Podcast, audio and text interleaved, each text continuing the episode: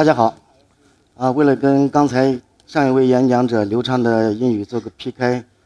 我可以用南京话讲哎。啊，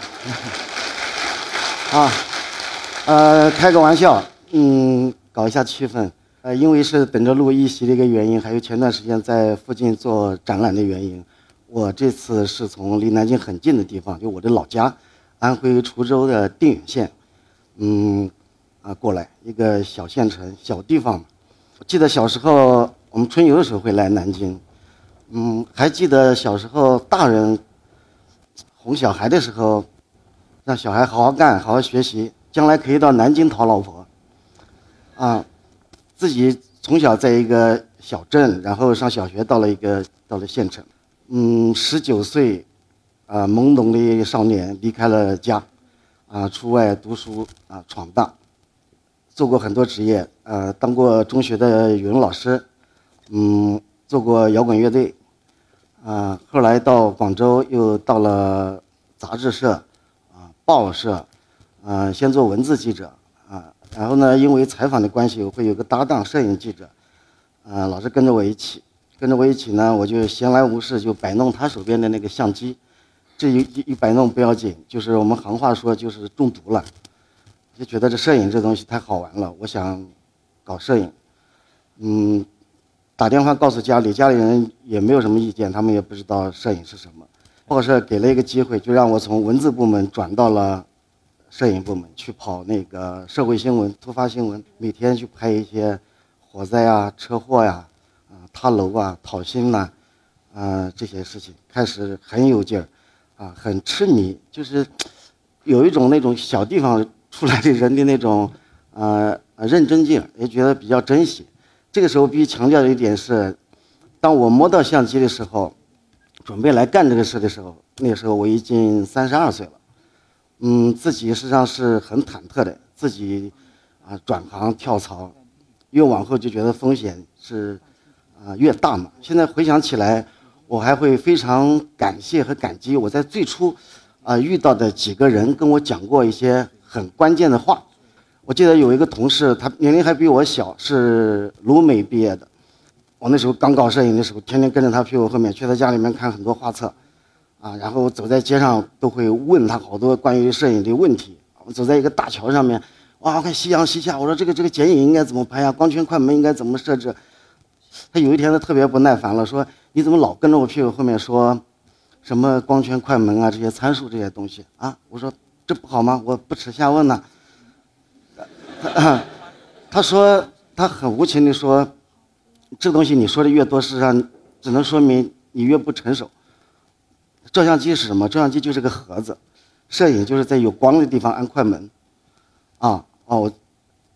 我觉得这是一个最早破除了我对这个器材，呃，那个华丽梦想的一个人。后来还有一个另外一个部门的一个领导。嗯，他以前做过摄影师，但是后来已经不做了，转到别的部门去了。有一次我们在那个休息的时候，他在看报纸，他就聊：“哦，严明，你现在要来呃做摄影师了是吧？”他说：“哎，你要记得哦，你喜欢什么，就去拍什么。”啊，我当时很觉得这话太太清淡了，就我不就喜欢嘛？我就来干这个的，啊。再后来有另外一个，就先于我投身所谓搞艺术的一个。嗯，朋友跟我讲了另一个非常关键的话，说要有态度，光是痴迷、光腿腿脚勤快还不行，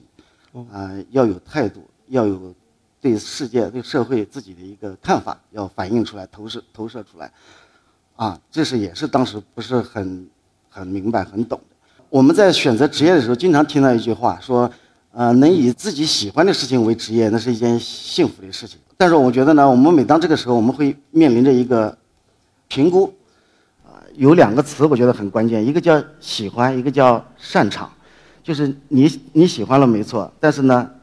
你还要擅长。我们小时候打篮球，打着打着发现我长不高了，啊，你都没有一米九两米，打什么呢？那就要改踢足球吧。踢足球发现那些国外运动员一米八都是矮的，更多的人事实上是在把。不喜欢的事情做擅长了，啊，你反复一想，这不就是上班吗？啊，呃我不想上班了，我辞职了。我告诉领导说我要去实现理想，我就要去看世界。啊，接下来我就会跟大家分享一系列，啊，我我拍了一个照片，啊，我就交掉了那个报社发给我的那个非常豪华的大相机，拿着一个老式的黑白胶片相机出了门。啊，啊，我看到了很多跟我工作状态下拍的照片很不一样的那个场景。啊，我后来我就觉得，我在我辞职之后。好多年都没有遇到过一起像样的车祸，啊，嗯，这我在长江边上看到了从船上面被呃运下来的猪，那个赶猪人非常辛苦的，呃，在淤泥里面想把他的猪赶出来。这我在河南冬天在乡间的道路上遇到一个小个子，嗯，骑着一个童车啊，趴在那儿歇脚，啊，我跟他。就保持这个距离对望，然后拍了这张，大家彼此都没有说话，我就离开了。这是三峡夔门的一只呃落寞而有有型的猴子。这个地方就是李白就朝辞白帝彩云间那个地方。据说后来这地方已经没有猴子了，都是从什么峨眉山啊，什么那些地方引进的啊。你底下那个游船，游客会来来来看嘛啊，两岸青山嘛。他们就负责在这里，啊，啊，他们 群众演员，他们负责提不住，嗯，这是我在长江上面坐那种铁皮那种帆船，农用的那种帆船，赶船还没有发，有一个女孩啊先上船了，在船上睡觉，啊，开始这张照片不经意，嗯，拍的时候不太经意，后来发现这个女孩她睡觉的时候啊，你看她的手。啊，这是我觉得这是我们出门的人容易感受到的一个，他一个手他是插在口袋里，另一个手还是捂着这么这么睡觉。那我们在外面嗯走动的时候，实际上也会很焦虑或者说很小心，嗯，我们也不会这么贸然的在这样的情况下睡觉。我记得我们嗯背着包走路，经常会下意识去摸一下包的那个钱包那个位置，或者说那个手机的那个位置，啊，每次就会摸一下。呃，摸到那个轮廓，表示，嗯，他还还在，啊，一直都是最后都摸摸出来一个轮廓，小偷一看就知道那是手机。啊，这是在重庆郊区的一个山寨的游乐场，一个下班的女演员，嗯，作品的名字叫《下班的米妮》，啊，米老鼠的老呃女朋友叫米妮。实际上，她是在游乐场里面跟游客做那种合影小生意的，跟小孩合影，收个三块两块钱。那天傍晚，没有人了，结束了，他走走下那个山坡，我跟在后面拍了几张。到了山下，我才发现他把那个头套才摘下来，啊，一头的汗水，是一个老老阿姨啊，让我觉得还是为了生活，还是挺挺沉重的。你说他在下下山的时候，他为什么不把这头套摘了呢？一般是应该去掉嘛，凉快，拎着头套往下走。我想他在这个下山的过程中间，他肯定还想再试一下运气，啊，再做当天最后一次啊努力。这是在路边一个啊落寞的一个等车人，一个残疾人。在北方农村，每年有那种庙会啊，我们小时候老家都会有这个，啊，有那些什么。呃，武汉传的呀，什么什么鲤鱼精、河蚌精，哎呦，发现还有两个老农民穿戴的这种仙鹤的这个造型，我觉得这是我们这个文化的一个意象，而且很很感兴趣，拍下了它。这是一个寺庙正在建一个围墙，令我非常吃惊和佩服的，竟然有设计师啊，有怀着如此浪漫的心，因为把这个围墙设计成啊这个样子，竟然还实施了，嗯，呃。但这个墙啊，明显就是防君子不防小人嘛，啊！但是我我喜欢，这是在重庆长江上面，三峡没有蓄水之前，有礁石露出来，后来这个礁石都被炸掉了。现在这个人的头顶上，啊，已经修了一个大桥。这是鄱阳湖里面的大孤山，啊，上面有一座宝塔，嗯，我觉得这也是很有我们自己中国的一个意象啊，是我们的浮屠。这是我路过的一个。寺庙里和尚的宿舍，啊，墙上那些石灰块斑驳的脱落了，啊，那和尚可能也是闲来无事，在上面添了几笔，啊，应该是他心目中的啊南天门。这是在一个江边上面一个抽沙机，我当时记得这个抽沙机响声很大，震动也很大。我不知道那个看抽沙机的工人怎么有那个闲心会，呃，在上面躺着，可能有一些按摩效果。啊，这是在乌江边上，呃，涪陵，一个矮胖矮胖的一个大妈从江边的船上面呢，就是，呃，接了一条鱼，就拎着，呃，往远处走。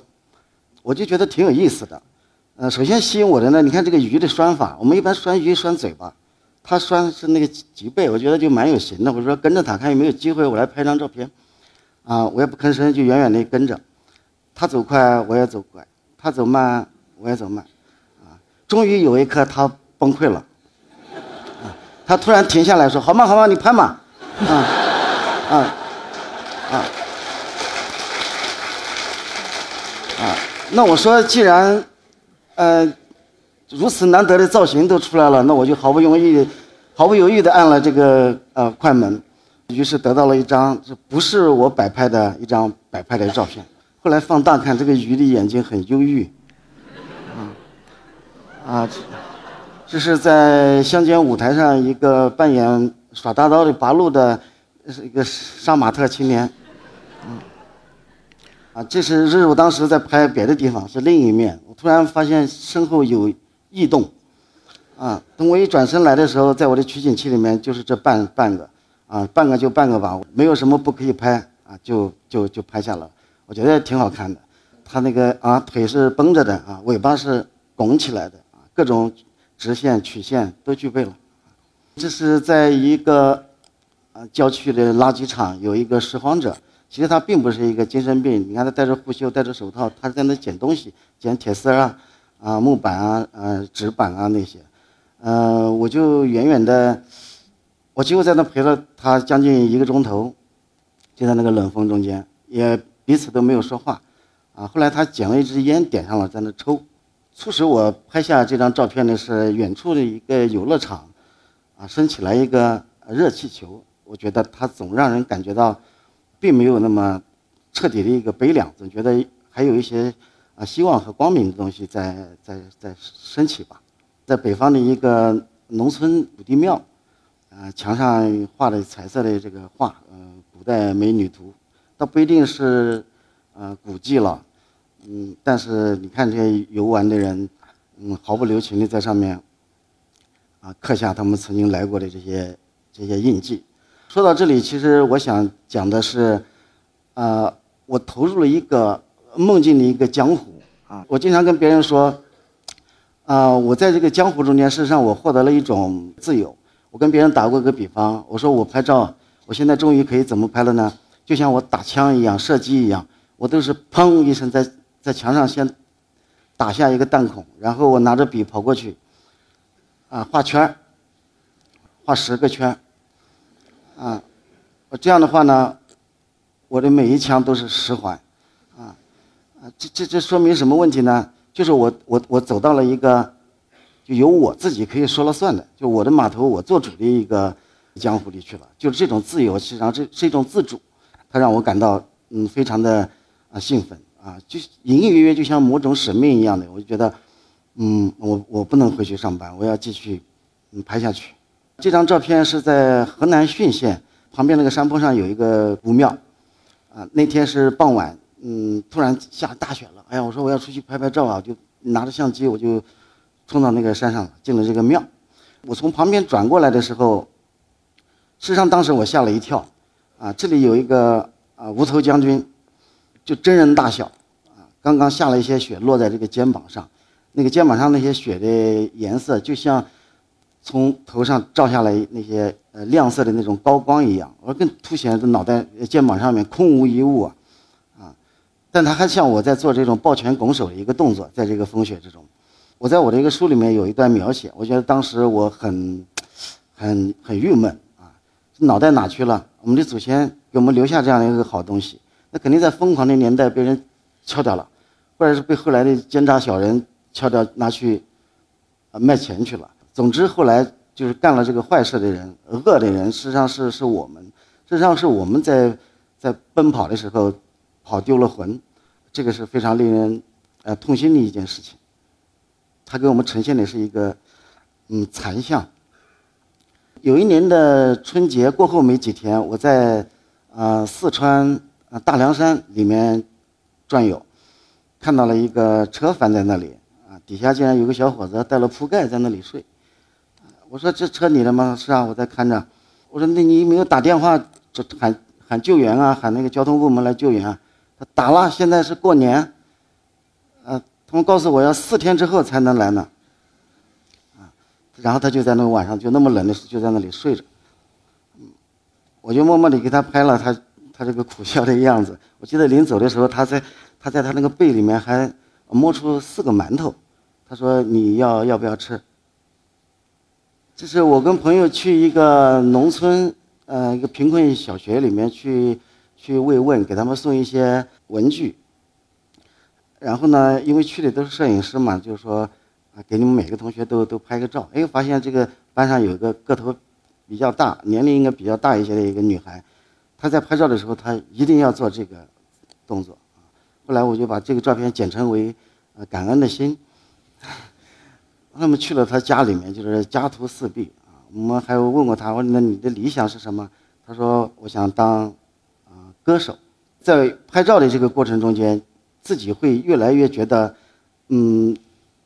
你对这个世界的一个看法和感知，呃，显得是尤为重要。就我们会对一些事情啊有触动啊，会觉得难过啊，心软。这些都源于什么呢？我觉得还是源于我们。呃，从小受的那一点教育吧，就是自己还是本真上面还是可以做一个良善的人。呃，有一句话说，呃，我们行走江湖，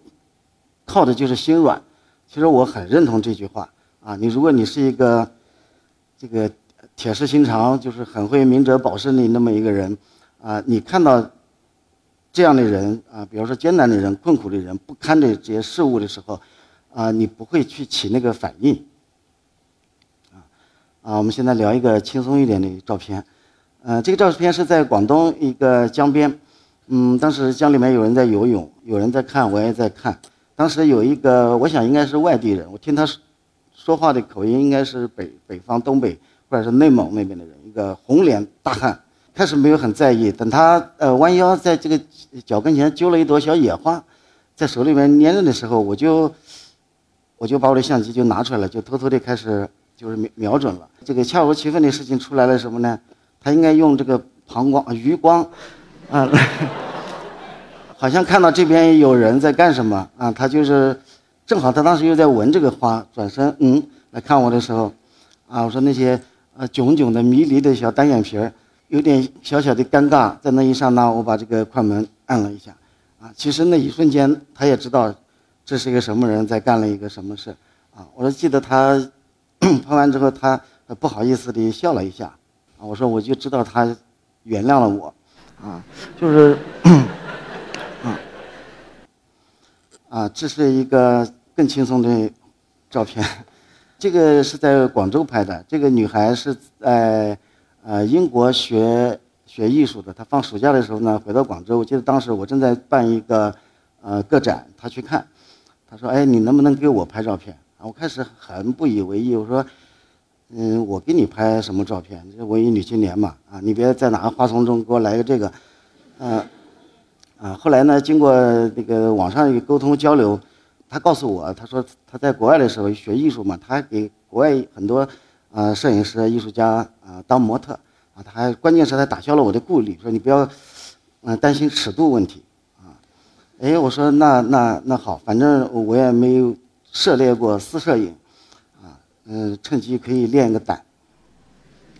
啊，我记得我们拍了好几天，啊，朋友的那个影棚里也拍过，啊，荒郊野地里也拍过，啊，这张照片呢，其实我觉得是唯一留下来的时候满意的照片，是在他自己的那个房间里，他的闺闺房里，啊，而且呢是在拍摄种种呃这个换衣服的过程中间的一个。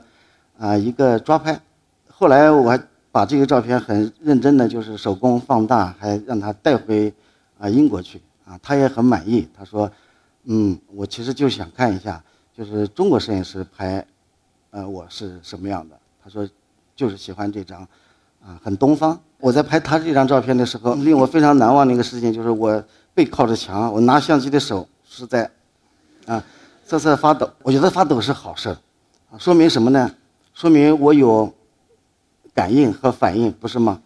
啊，我说拍照它有一个正常的一个逻辑顺序。就是我们我们经常讲，你是视觉工作者哦，你看到东西，你要有有有觉啊。我刚才说了，你没有这个感觉，你没有那个认同、认知、反应，你就体现不到你这个这个这个作品上面。啊，中国有个词叫“江郎才尽”，我后来反复在思考这个词。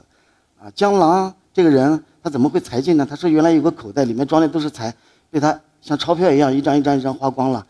他这个财原来是哪里来的呢？所以我分析。这个才啊，应该叫持续感动的能力啊。用我们我们看到东西，看到社会，看到人，我们还会有有反应，会有感动。然后这个就是你在继续去创造、去创作的一个啊一个根本，而且这个是必须是你自己来做的，而且是在整个你的这个创作的过程中间不断的啊磨练、不断的生成的啊。你有这个持续感动的能力，就不会。有一天担心他会啊财尽，这是在一个小旅馆，这个床单实际上就是啊布满了油污。我们在外面拍照片，经常会很无奈地住到了这些啊很便宜的那个旅旅馆里。我记得我在这住了两三天，我整个外套都每天外套都没有都没有脱，啊床单上印的字是让我很感兴趣的，叫淮阳饭店，嗯底下还有四个字叫甜梦常在。嗯当初很美好的一个，嗯，祝愿。我记得我的第一本书首发的时候，在北京，啊，请了导演贾樟柯先生，嗯，来做嘉宾。他说他我的书里面他最喜欢的是，是这张照片。不知道呃勾起了他的一个什么记忆。嗯，这张照片我给他取的名字叫《小镇青年》。我跟朋友开车路过山西运城。一个小镇边上看到山坡上有一个有个建筑，实际上是个教堂。我跟朋友就停了车进去逛了，啊，在里面碰到几个本地的年轻人吧，啊，有有有两个女孩，还有这个小黄毛，啊，一个一个男孩，啊，我非常难忘的就是他围着我们看着我们的相机，他非常的兴奋，啊，就是问这问那，他告诉我们，他说他以前在镇上的影楼干过，啊，你们拿的相机其实上我都摸过的。啊，就是他给我的那种，那种热切、热心的那种感受，就是令我很难忘。我们聊了很多，在那里逛，最后走的时候，依依不舍的话别，啊，合影留念，啊，然后我说那我给你拍两张呗，啊，啊，这个动作不是我教的，他自己做的啊，啊，就就突然，果然应该是他是当地比较文艺的人啊，他就，啊，突然来了这个造型，就是那个呃手掐着。我记得我后来在整理照片的时候，发现我电脑里有两张，一张是左边，啊，一张是右边，啊，两个几乎是互为镜像，就像，就像那个 可以做成门神两门板上两，啊，可以一边一个，嗯，你仔细看他的那个眼神，就是很坚很笃定啊，啊，我想那一刻他一定觉得自己是谢霆锋或罗志祥附体。刚才说到贾樟柯，我想很能理解的一个事就是。我想他自己也是一个小镇青年、小城青年，对不对？他后来做的事情跟他的自己的渊源、啊家乡、啊成长经历都非常有关系。我记得他在我那个发布会上还说了一句话，他说：“严明他其实他很知道用与我有关的事情来做创作、来做做艺术。”啊，我记得我当时我立即就抓了一本新书，在那个扉页上面就记下了啊这四个字，叫。与我有关，我觉得这个词简直是太重要了。它对我，我觉得也是一个，呃，一一个一个总结性的一个提醒吧。这是在重庆的朝天门码头上面，呃，傍晚拍了一个贵妇。后来我知道他是在，呃，长江上面的一个豪华游轮的一个老板。重庆很多朋友其实上呃认识他，我拍的时候都不认识他，但现在我已经有了他的微信了，啊，他在。哦，今年记得，呃，春天四月份的时候，我在重庆参加一个展览，呃，其中我还就展出了这张，嗯，我还特别呃提醒那个主办方把这一幅就多做了一幅，啊，等他来看的时候，啊送给他，啊，后来他果然来看了，也跟这个照片有合影，他的头发还是那么高耸入云，啊，就活得就很昂扬。我们广东人会说，哎呀，嗯，摄影去拍靓女啦，拍这个肥婆干什么？啊，但是我觉得，呃，人家胖点，很失态吗？啊，你不觉得他很卡通吗？啊，我们不愿意跟很卡通的人，啊，做朋友吗？他实际上他一定是一个自己，他是一个认真、天真、很卡通的一个人，对不对？他有自己的审美啊，他自己还是个劳动者啊，我不知道有什么可以，啊，仇视的。啊，这张照片拍摄于湖南的南岳衡山上面，啊，这是我认识的一个和尚朋友。前些年我记得每年冬天十二月份的时候，我都会到衡山上面去。去玩去拍照住几天，经过别人介绍认识了他。很有意思的是，他当时他自己也是喜欢摄影，他也有相机的，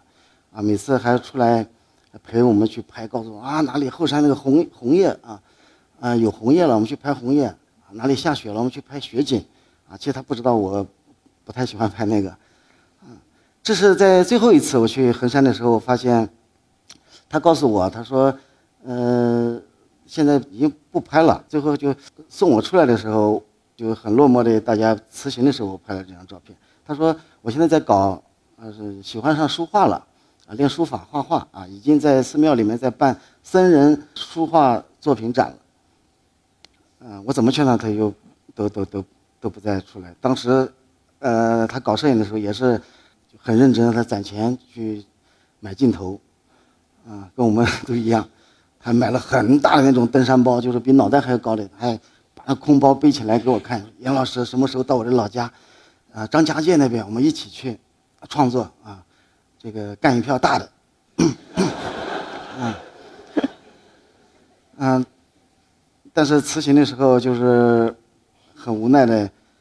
就少了一个影友啊。我说我也没有办法，我也不能去跟一个和尚去说坚持或放下。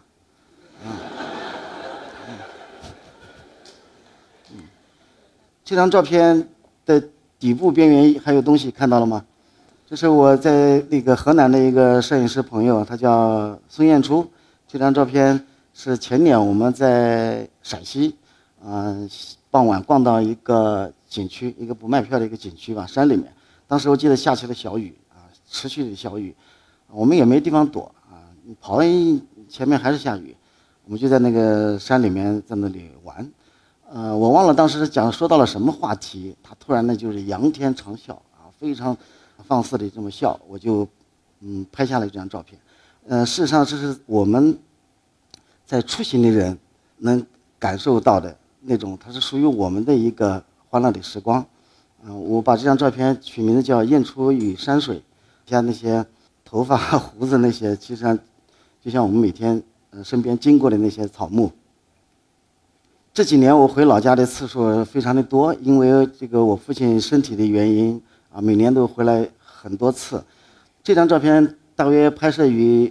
呃六七年前，当时我第一次把我的我的儿子带回啊老家来啊，我父亲就是每一天就是紧跟着他的后面啊，走路就生怕他这个这个碰了跌了，一直到今年的春节之后，就是我父亲就是去世了。嗯，这段时间我回老家啊。给我带来的那个思考思索，非常的多。当时我带着相机跟他们在在外面散步，啊，然后回头看到他们两个的时候，我就说那呃先不要动，我就拍一张照片。发现我在那个取景框里面，我在凝望的是一一个因果啊。我觉得这是人生成了一个循环啊，用脚丈量过那么多地方啊，最后发现最终还是要路过自己。呃，我家里面。有一个很破旧、很老的一个大衣橱，有镜子的那种大衣橱。今年我带小孩回来的时候，我发现我儿子在那个衣橱跟前偷偷的在那里，呃，扭那个霹雳舞，啊，跳街舞，啊，我当时有很有感触。我说：“哎呀，他在这扭霹雳舞的这个位置，就是我小时候在这里扭霹雳舞的位置，啊，呃。”少年心嘛，就很珍贵。我觉得最值得珍惜的是长成少年形状的理想啊。从某种意义上说，这世界上应该没有大人，我觉得只有长皱了的小孩。我们很感念，就是家乡，我们的过去给给我们的这一切，我觉得这个是，呃，非常珍贵的东西。啊，这张照片在我的画册里面被，呃，放在了呃最后一页。这是一个景景区的一个大巨石，有人在上面画了一朵祥云。记得我这张照片刚出炉的时候，把它发给我一个呃认识的一个女孩，她说：“哇，悟空来过啊！”哎，我说好像真的悟空来过啊。事实上，这个世界我们来过，我们还要去更多的呃地方。事实上，最后都是归为。啊，云淡风轻，在这里呢，必须要给大家汇报的一点是，我今年夏天开始，我在老家学开始学开车了，啊，在这个年龄上学开车也是很艰难。之前，呃，一直都是呃坐车或者说朋友，啊，我之所以在老家学开车，我我是有预想的，我觉得我就应该让教练就是讲我家乡话、讲我母语的教练来告诉我一切要领。我们在外面拍照的时候，你经常晚上回来的时候坐在床上，在清点自己的胶卷，啊，我说像木归的人在清点自己的羊群一样，我还发现，我在数钱的时候，这么多年，我数钱的时候会用家乡话，啊，用家乡话来来来报那个数字，啊，这点就是提醒了我什么呢？你看人在最关键的时候、最重大的事情的时候。他这个骨子里基因里的东西，会会带出来。啊，所以呢，我我我觉得将来在我开车的时候，在面临危险的时候，耳边响起的应该是，啊，教练发出的指令。啊，啊四档换三档，啊，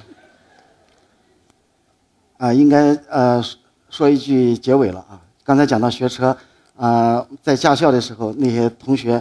嗯，大家都在议论憧憬着我们将来要。买什么车，啊，这个什么品牌、什么价格、什么性能，啊，我在旁边听着，事实上我也是啊，微微一笑，不太以为然。为什么呢？就像我最初知道了相机是什么东西，跟相机的秘密一样，它只是一个盒子。车往哪里去，将来我开着它往哪里去是最重要的，是。我觉得这是一个要点，呃，人生苦短吧，嗯，很多东西我们不能陪他时间更更长啊，不能走更多的路，所以我们要啊加快脚步啊去他的深处，呃，感谢今天大家路过我，我们下一个路口见。